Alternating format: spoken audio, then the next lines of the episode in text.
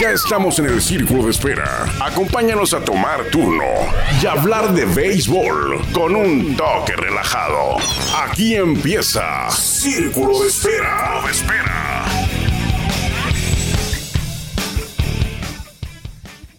¿Qué tal? Muy buenas tardes. Le damos la bienvenida. Si usted estaba aquí en la 1550, viene de escuchar al maestro Juan Manuel Martínez con su espacio eh, Mundo Deportivo. Eh, todo el acontecer del deporte con Juan Manuel Martínez, esta, este programa de radio que ya va para, para 60 años. Juan, nosotros tenemos un año y medio, Juan Manuel Martínez tiene casi 60 años con el espacio eh, Mundo Deportivo que se transmite aquí por la legendaria frecuencia 1550 y para nosotros es un privilegio, un orgullo, un honor eh, estar aquí en esta plataforma 1550 eh, tan cerca de Juan Manuel eh, Martínez, que a mí hace, en lo personal, hace como unos 15, 20 años que inicié en esto de, del periodismo deportivo, siempre fue un respaldo muy importante, Juan Manuel Martínez. De hecho, ahora en el estadio del Cerro Colorado, la Casa de los Toros, el palco de prensa eh, lleva su nombre de este decano, de este eh, gran, gran ejemplo, gran maestro para todos los que escribimos, hablamos o, escribimos y hablamos de, de deporte. Así que eh, bienvenidos a Círculo de Espera, cerrando la semana aquí en la 1550. Una labor más de Grupo Cadena también. Nos puede encontrar en nuestro podcast en Spotify, el mismo nombre, Círculo de Espera Radio. Ya andamos por ahí de 432 eh, episodios de este espacio que hacemos con mucho gusto, eh, con mucho esfuerzo para lograr abrir una media hora de béisbol en la radio y en el podcast, algo información fresca de béisbol, más que informativo, es un tipo eh, pues debate, un tipo radio columna de media hora, un poquito menos en el que hablamos de deporte, en este caso la Liga Mexicana del Pacífico. Y hoy hablaremos, porque ayer lo preguntamos eh, acerca, ayer hablamos de los números, qué números de uniformes son los más utilizados eh, o han sido los más utilizados por mexicanos en las grandes ligas y le decíamos que era el 49 y el 47. Le voy a seguir viendo la entrevista con con Jorge Campillo y con Edgar González a este respecto de los números, eh, porque ellos usaron el 49 cuando jugaron en grandes ligas. Un número muy raro y por eso les hablé y les pregunté por qué habían, habían usado el 49. Y de hecho el 49 es uno de los números más utilizados por los mexicanos. 12 ocasiones, 12 mexicanos han usado el 49, eh, empatado con el 47. 12 mexicanos han usado el 47 y es raro, ¿no? Uno pensaría que el, do, el no sé, el 11, el 23, el 34, el 1, el 10, el 7, el 9, pero no el 49 y el 47 y ayer le decía, ¿por qué? Pues es porque ese les asignaron, sobre todo cuando debutaban en, en, grandes ligas que pues hay ni chance de escogernos, te, suben y el mismo día de juegas, te avisan en la noche, mañana juegas, llegas al estadio y ya está tu uniforme colgado ahí y pum el 49 o pum el 47 y o el 55 o el 41 o el 69 o el 99. El Euterio Mesa usó el 99, pero este picarón eh, él lo pidió. Él lo ha de haber pedido porque fue su último uniforme y es el número más alto que ha usado un mexicano, el 99. Hace poco, hace por ahí de tres años, se utilizó el único número que nunca se había usado. Un jugador de Yankees, un pitcher, utilizó o le dieron el ochenta y tanto, no me acuerdo cuál era, eh, pues ahí lo voy a revisar, era el ochenta y tantos y con eso se cumplió, se cumplió del 0 al 99, ya se utilizaron con esa ocasión que se utilizó ese número, el 80 y no me acuerdo cuál era, eh, se cumplieron todos, todos se han usado ya, era el único número que, que faltaba, que no se había utilizado. Guillermo Zulbarán, bienvenido, buenas tardes. Hola Armando, tengan muy buenas tardes, como siempre. Iniciando con tu extensa eh, bienvenida, pero siempre informativa. Eh, sí, me, engrano, Guillermo, y, estás en riesgo, ¿eh? Cuando veas que pasan por ahí de cinco minutos, eh, me olvido y capaz de que me, llevo todo el programa y ni, me acuerdo. no, no, déjeme decirle a la gente que no, no es que el Armando no me deje hablar, sino que, pues, como dices, te engranas y pues tú te le das y a lo mejor uno que, va escuchando, pues también le, le, le llama la atención y pues sigue, sigue informándose y sabiendo de de lo que tú comentas. Pero hoy juego 6 Charros de Jalisco contra Tomateros de Culiacán en el Panamericano. tienes amigos en los dos lados, Guillermo, en charros y en tomateros. Tenemos. Eh, tenemos, pero es que eh, tú todavía eres como que más este más el tema así de yo lo veo un poquito más como trabajo aunque algunos algunos son mis amigos eh, el Guti Murillo eh, eh, quién más está por ahí Chávez o sea hay varios hay, como 10 jugadores de los toros en, en de eso sabes que hay 17 jugadores de los toros disputando las finales de Dominicana y de, y de la Liga Mexicana del Pacífico 17 y en la Liga Mexicana hay 10 entonces pero tú lo tomas yo lo veo más como, como, como algo laboral. Y yo he notado que tú lo tomas, aunque también trabajas aquí, lo, lo, tú sí eres de más, más corazón, pues tú, tú te así, eres compita de Manny Barreda, tú eres compita de, varios. Entonces yo creo que por eso tú dices, eh, tenemos, sí tenemos, sí cierto, pero tú, te lo digo a ti porque tú tienes más. Entonces, ¿quién quieres que gane? amigos, amigos, amigos como tal, por ejemplo, Diego Pérez sí ah, es difícil em, tener una relación en, una, en este caso, un jugador profesional de béisbol y nosotros que somos del equipo de medios de comunicación del equipo, sí somos, somos amigos entre comillas porque somos, nos llevamos bien, cotorreamos bien, nos atienden muy bien. Eh, si ellos ocupan ayuda, algo en relación a lo que nosotros podemos ofrecerle, pues ahí estamos también nosotros. Em, por ejemplo, tengo del parte de Culiacán, me llevo muy bien con José Guadalupe Chávez, con Manny Barreda. Este año que conocí a Oliver Pérez y Efren Navarro, los dos muy buenas personas, también me trataron muy bien. Em, de parte de los Charros de Jalisco, eh, el Guti he platicado con él poco por, por las entrevistas que hemos hecho. Es muy buena persona. Mm, eh, creo que es de las, de las personas que me ha tocado convivir en, esta cuestión de camarógrafo en, eh, jugador. De los más profesionales y de los más nobles. Y también tenemos a Amadeo también que ya estuvo aquí. También es muy buena persona. todos son muy buenas personas. Brennan Bernardino es, eh, me llevo muy bien con él aún hay la, diferencia del idioma, pero pues hay medio, yo medio le hablo en inglés y él medio me entiende en español.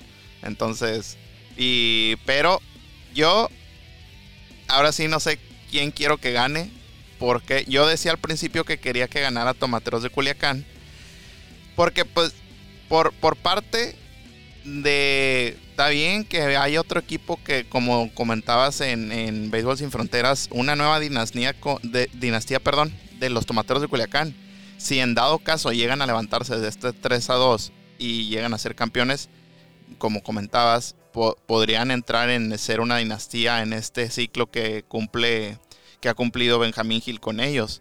Y aparte, levantarse y ser el, equipo, entre comillas, odiado, que todos le quieren ganar y la, personalidad que da, da Benjamín Gil pues ya no sé si, si quisiera que ganaran ellos. Yo no soy aficionado a Yaquis, también todos los de Yaquis quieren que pierda Tomateros de Culiacán para ser el único tricampeón.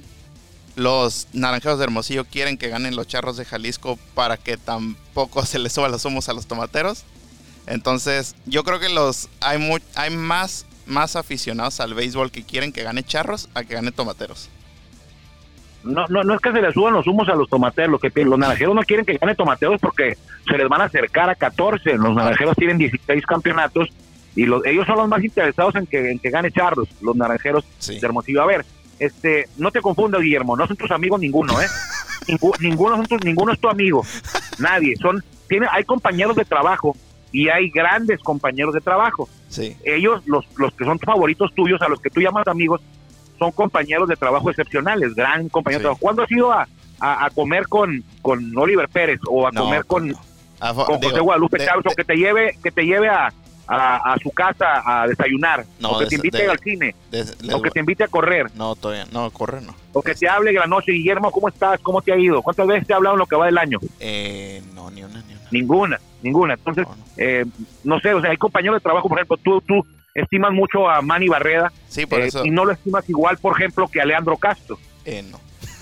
Ah, bueno, entonces hay compañeros de trabajo diferentes, entonces amigos no son. Sí, por eso decía amigos, por ejemplo, amigos, amigos míos. comillas. Amigo mío es Agustín Murillo, por darte un ejemplo. Agustín Murillo lo conocí antes, mucho antes de que jugara profesional en la Liga de la Mesa. Conocí a su papá, a él lo conocí de joven, adolescente, y siempre llevamos una, una buena relación ligada al, deporte, pero siempre al pendiente, oye, ¿cómo te va? O sea, ese, ese es un amigo que viene desde antes de que yo laborara en esto. Sí.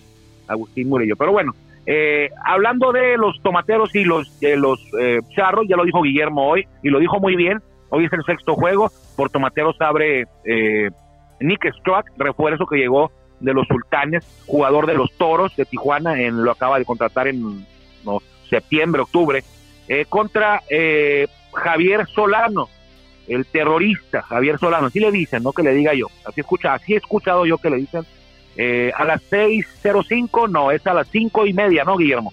El juego de hoy, horario de ah, Tijuana. A ver, déjame lo verifico. Cinco y media, es el sexto juego, si gana Charro se acabó, ese va a ser el representante de México en la Serie del Caribe, y si gana Tomateros hoy, se alarga la serie, se extiende al máximo a siete juegos, el séptimo juego se desarrollaría también, se desarrollaría, se desarrollaría, día, perdón, también en Jalisco, en el Estadio Panamericano de Zapopan, eh, sería mañana el séptimo juego. La Serie del Caribe arranca hasta el 28 de enero, es decir, tiene una semana completa el equipo que dirige Benjamín Gil o que dirige Roberto Vizcarra, quien sea de los dos que vaya a ser el manejador que representará a México para llegar a República Dominicana, Santo Domingo, al estadio Quisqueya, Juan Marichal. Ahí se va a llevar a cabo la Serie del Caribe. De hecho, México le toca inaugurar este día 28 contra, en el duelo estelar contra República Dominicana. Eh, el, el, última vez, la última vez que un equipo mexicano quedó campeón ya no fue hace tampoco, ¿eh? fue hace cinco años, fue en el 2016 y fueron los Venados de Mazatlán. Es decir, Benjamín Gil ha ganado cuatro títulos, pero nunca ha ganado uno de la Serie del Caribe. Llega a ganar este, ojalá que se haga la cruz, ¿no? Este año. Y antes de eso, un año antes había ganado los Vaqueros de Pinar del Río, el 2015, y el 2014 los Naranjeros de Hermosillo. Eh, en esa época, como del 2016 para atrás, vamos a decir del 96 al 2016, México fue exitoso en la Serie del Caribe, ganó por ahí de 3, 4 campeonatos en 10 años. Sin embargo, ya tienen 6 o 5, y con este van a ser 6 ediciones en las que no ha llegado un campeonato. Bueno, esta todavía no empieza, ¿no? Entonces ya, ya, ya, ya, ya no, ya se le acabó el saldo a México, o sea, ese saldo que, que tuvo de, tantos campeonatos seguidos y que se fortaleció México, yo creo que ya se, se quedó atrás esa época y ahora hay, que ganar, hay que ganar. Eh, Roberto Vizcarra ya ha ido a la Serie del Caribe, eh, Gil también, entonces, eh, quien sea de los dos creo que va a ser un buen representante. Eh, ya hay tres, ya conocemos a tres equipos que van a estar ahí. los criollos de Caguas, es el representante de Puerto Rico, ayer le ganó, le terminó de ganar la serie a los indios de Mayagüez, entonces los criollos fueron bicampeones, por ahí en el 2000 Ah, 17, 18, creo que quedaron campeones los criollos de Caguas, una de ellas en México, o dos de ellas en México, que fue en Culiacán y en Jalisco, no, no lo recuerdo bien, pero una, estoy seguro de que una fueron en México. El más reciente campeón fueron las Águilas Ibaeñas en el 2021. Entonces, eh, Criollos de Caguas es de Puerto Rico. Los astronautas de Los Santos, escuchó usted bien, los astronautas de Los Santos. ¿Había escuchado todo este equipo alguna vez, Guillermo? Astronautas de Los Santos. Mm, creo que no, creo que la hace un par de ediciones de Béisbol Sin Fronteras de fin de año vimos como los nombres mm, rimbombantes o extraños del béisbol, ¿no? Extraños del béisbol. Los astronautas son los campeones de Panamá. Panamá ya quedó campeón de la Serie del Caribe no hace mucho. Los Toros de Herrera ganaron cuando la, edición de la Serie del Caribe fue ahí, en Panamá. Eh, entonces ellos son los ya campeones de Panamá, los astronautas de los Santos, los criollos de Caguas de Puerto Rico y los ah, se me va el nombre de estos amigos, ¿cómo se llaman? El equipo que ayer se coronó precisamente eh, venciendo a los vaqueros de Montería, eh, ahí en Colombia, son de Medellín, son de Medellín, no, son de Barranquilla, el equipo de Barranquilla que se llama Los Caimanes. Caimanes de Barranquilla es el otro eh, representante, el representante de Colombia que ya va, va a estar en la Serie del Caribe, así que Caimanes de Barranquilla eh, de Caguas y Astronautas de los Santos de Panamá eh, son los que ya están amarrados. Eh, eh, los únicos que están amarrados ahorita son esos tres equipos y los matraqueros de Hermosillo, el grupo ese de, de matraqueros que están a ah, esos ya están allá. Desde, desde, tienen como yo creo que un mes o dos con todo pagado ya. Eh, en Dominicana están disputándose el, campeonato Estrellas Orientales y Gigantes del Cibao. En Venezuela, los Navegantes de Magallanes contra los Caribes de Anzuategui. Caribe de Anzuategui es el campeón y de hecho va dominando la serie dos juegos a uno. Y en Dominicana va arriba Estrellas, dos juegos a uno. Y en eh, México, Tomateros y Charros están 3-2 arriba Charros. Le decía yo que eh, los Toros tienen en la en las finales de la Liga de la Liga Mexicana del Pacífico y de, la Lidón, que es la Liga de Béisbol de Dominicana, República Dominicana, un total de 17 representantes, es decir, 17 jugadores que militan, que son propiedad, no no propiedad, que son pertenecen a Toro de Tijuana, mejor mejor dicho, están disputando la final, 10 de ellos lo hacen en México, en la Liga Mexicana del Pacífico, y 7 eh, en la Liga Dominicana de Béisbol. Entre los nombres, pues los de Tomateros y de Charros, pues ya los hemos repasado varias veces, ¿no? Agustín Murillo, que ya pertenece a Toros, Nick Struck, Amadeo Zazueta, Oliver Pérez, eh, ¿quién más está por ahí, Guillermo? Eh, ¿en, ¿En Tomateros? O en Charros. Brennan Bernardino. Brennan Bernardino, Agustín Murillo, Amadeo Zazueta. Amadeo, mm. eh, Oliver, Yaret está con Charros, pertenece a Toros también. Oliver Pérez, eh, José Guadalupe Chávez, eh, Manny Barreda. Efren Navarro. Efren Navarro. Son 10 en total. Y los otros 7 están en la, en la Liga Dominicana. Ahí podemos encontrar a Junior Lake en las Estrellas Orientales. A Isaac Rodríguez llegó de refuerzo y se quedó. Él está con los gigantes del Cibao. Eh, ¿Quién más? ¿Quién más? Se me van los nombres ahí. Philip Evans pertenece a Toros, también está participando con los gigantes del Cibao. Eh, Eni Romero también pertenece a Toros, está participando en esta final.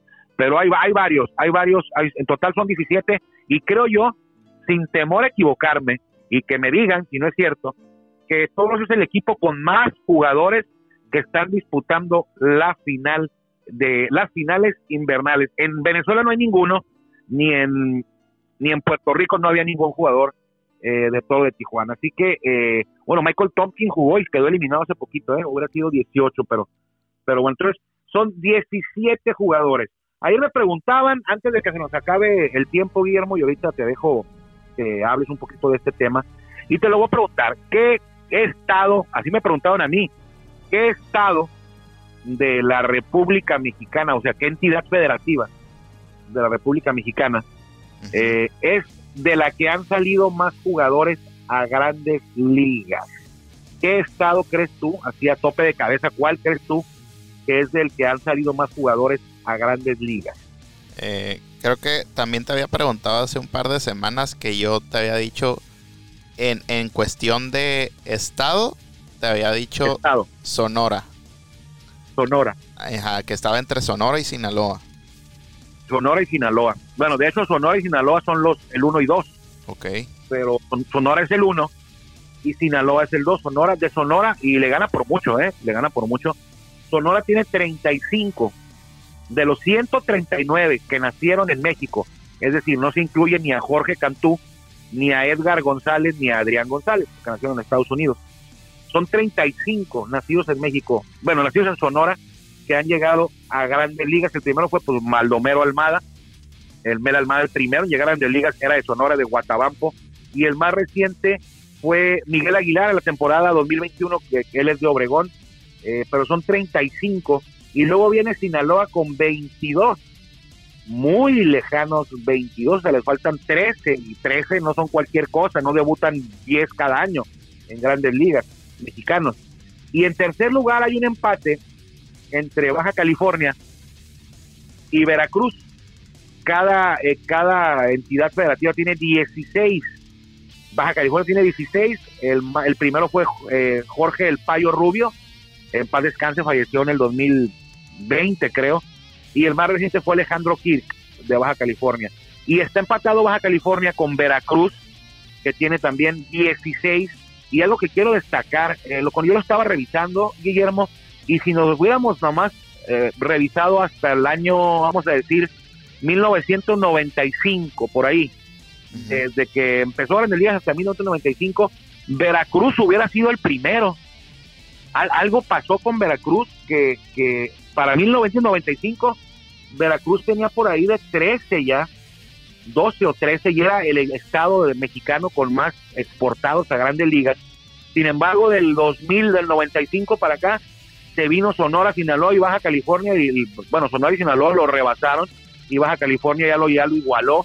Eh, pero fíjate, por ejemplo, en el 95 ya habían debutado Beto Ávila, Vinicio García, Celerino Sánchez, Maximino León, Germán Barranca, Ángel Moreno, Salomé Barojas, Al, Al Pulido o Alfonso Pulido, Vicente Palacio, Narciso Elvira, Francisco Córdoba, Ricardo Rincón y el Metralleta Ramírez. Es decir, para el 95 ya tenían 12, 12 mexicanos en grandes ligas. Y ya después debutaron Luis Mendoza, Luis César y Víctor Arano. De estos últimos dos todavía juegan.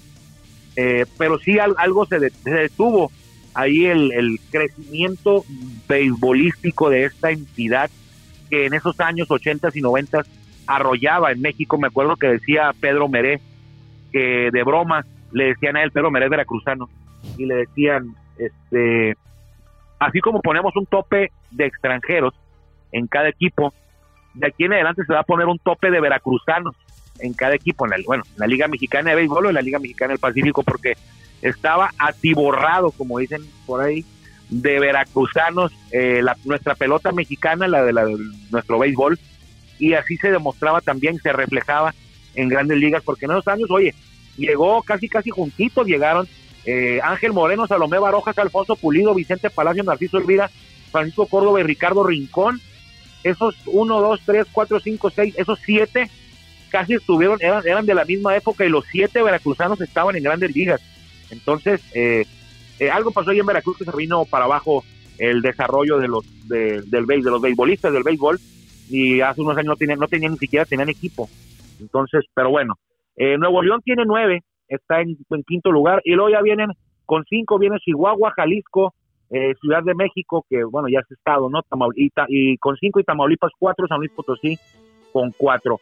Hay algunos estados que no tienen, eh, perdón, algunas entidades federativas que no tienen, que no han tenido representantes de representantes mexicanos eh, exportados. Por ejemplo, uno que se me hizo muy raro es eh, Aguascalientes.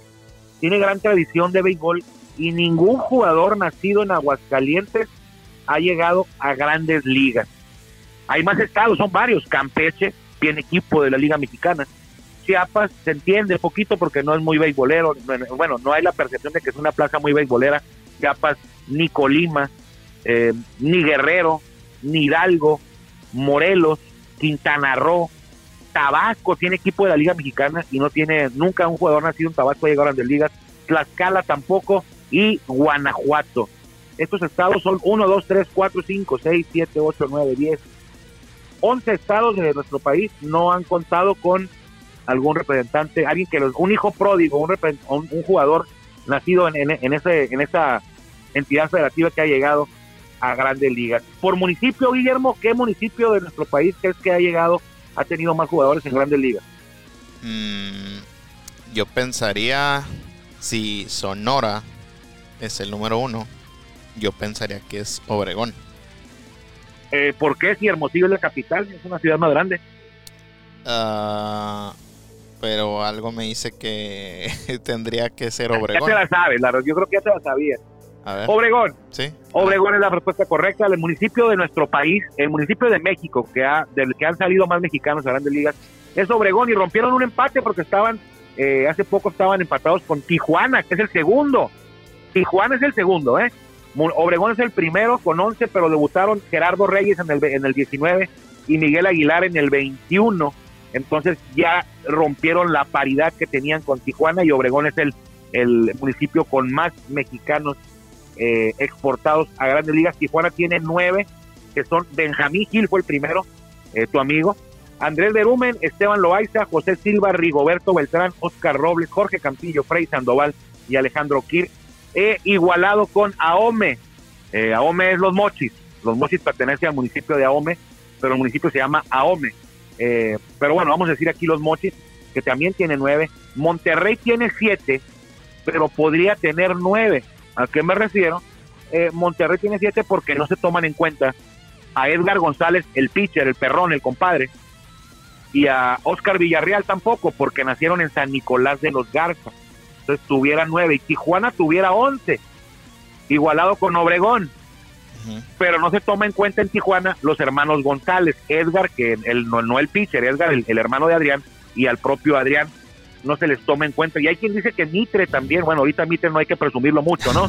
Andan otras broncas, pero Mitre creció en Tijuana, Sergio Mitre, y jugaron del Liga, aunque nacieron en Estados Unidos. Entonces, ahí si le agregas a Adrián y a Edgar, pues Tijuana estaría empatado con Obregón. Pero bueno, entonces, este, Ciudad Obregón era el municipio con más mexicanos en grandes ligas, Sonora es el estado con más mexicanos en grandes ligas. Nos vamos, Guillermo. Nos vamos. ¿Quién gana hoy? Gana Charros, más vale que gane Charros, porque si gana Tomateros hoy, Tomateros va a ser campeón. Mm. El que gane hoy va a ser campeón. Charros gana, pues es campeón. Pero si hoy gana Tomateros, creo que mañana también lo va a hacer. con Manny Barreda mañana. Yo creo que va a haber juego 7. Ojalá que no, ojalá que no. Bueno, Guillermo, nos damos, un servidor, Armando Esquivel. Le agradecemos, como siempre, que nos haya acompañado a lo largo de toda esta semana y a lo largo de 432 capítulos ya. Esto es Círculo de Espera, si Dios quiere, y si usted también así lo decide, nos encontraremos, si Dios quiere, el lunes, ya con campeón de la Liga Mexicana del Pacífico. Que le vaya bien. Gracias por acompañarnos en el Círculo de Espera. Nos escuchamos próximamente. Círculo de Espera.